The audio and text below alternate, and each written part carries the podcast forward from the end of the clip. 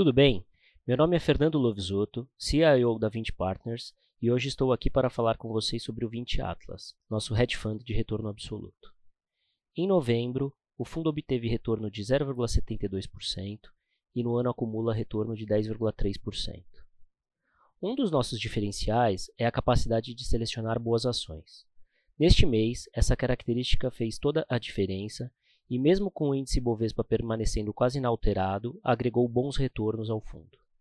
Já nos mercados de juros e câmbio, apresentamos pequenas perdas. A diversificação na escolha dos instrumentos e gestão efetiva dos riscos nos protegeram bem nesses mercados. Durante o mês de novembro, o real se depreciou em função da decepção com a sessão onerosa e da piora no balanço de pagamentos.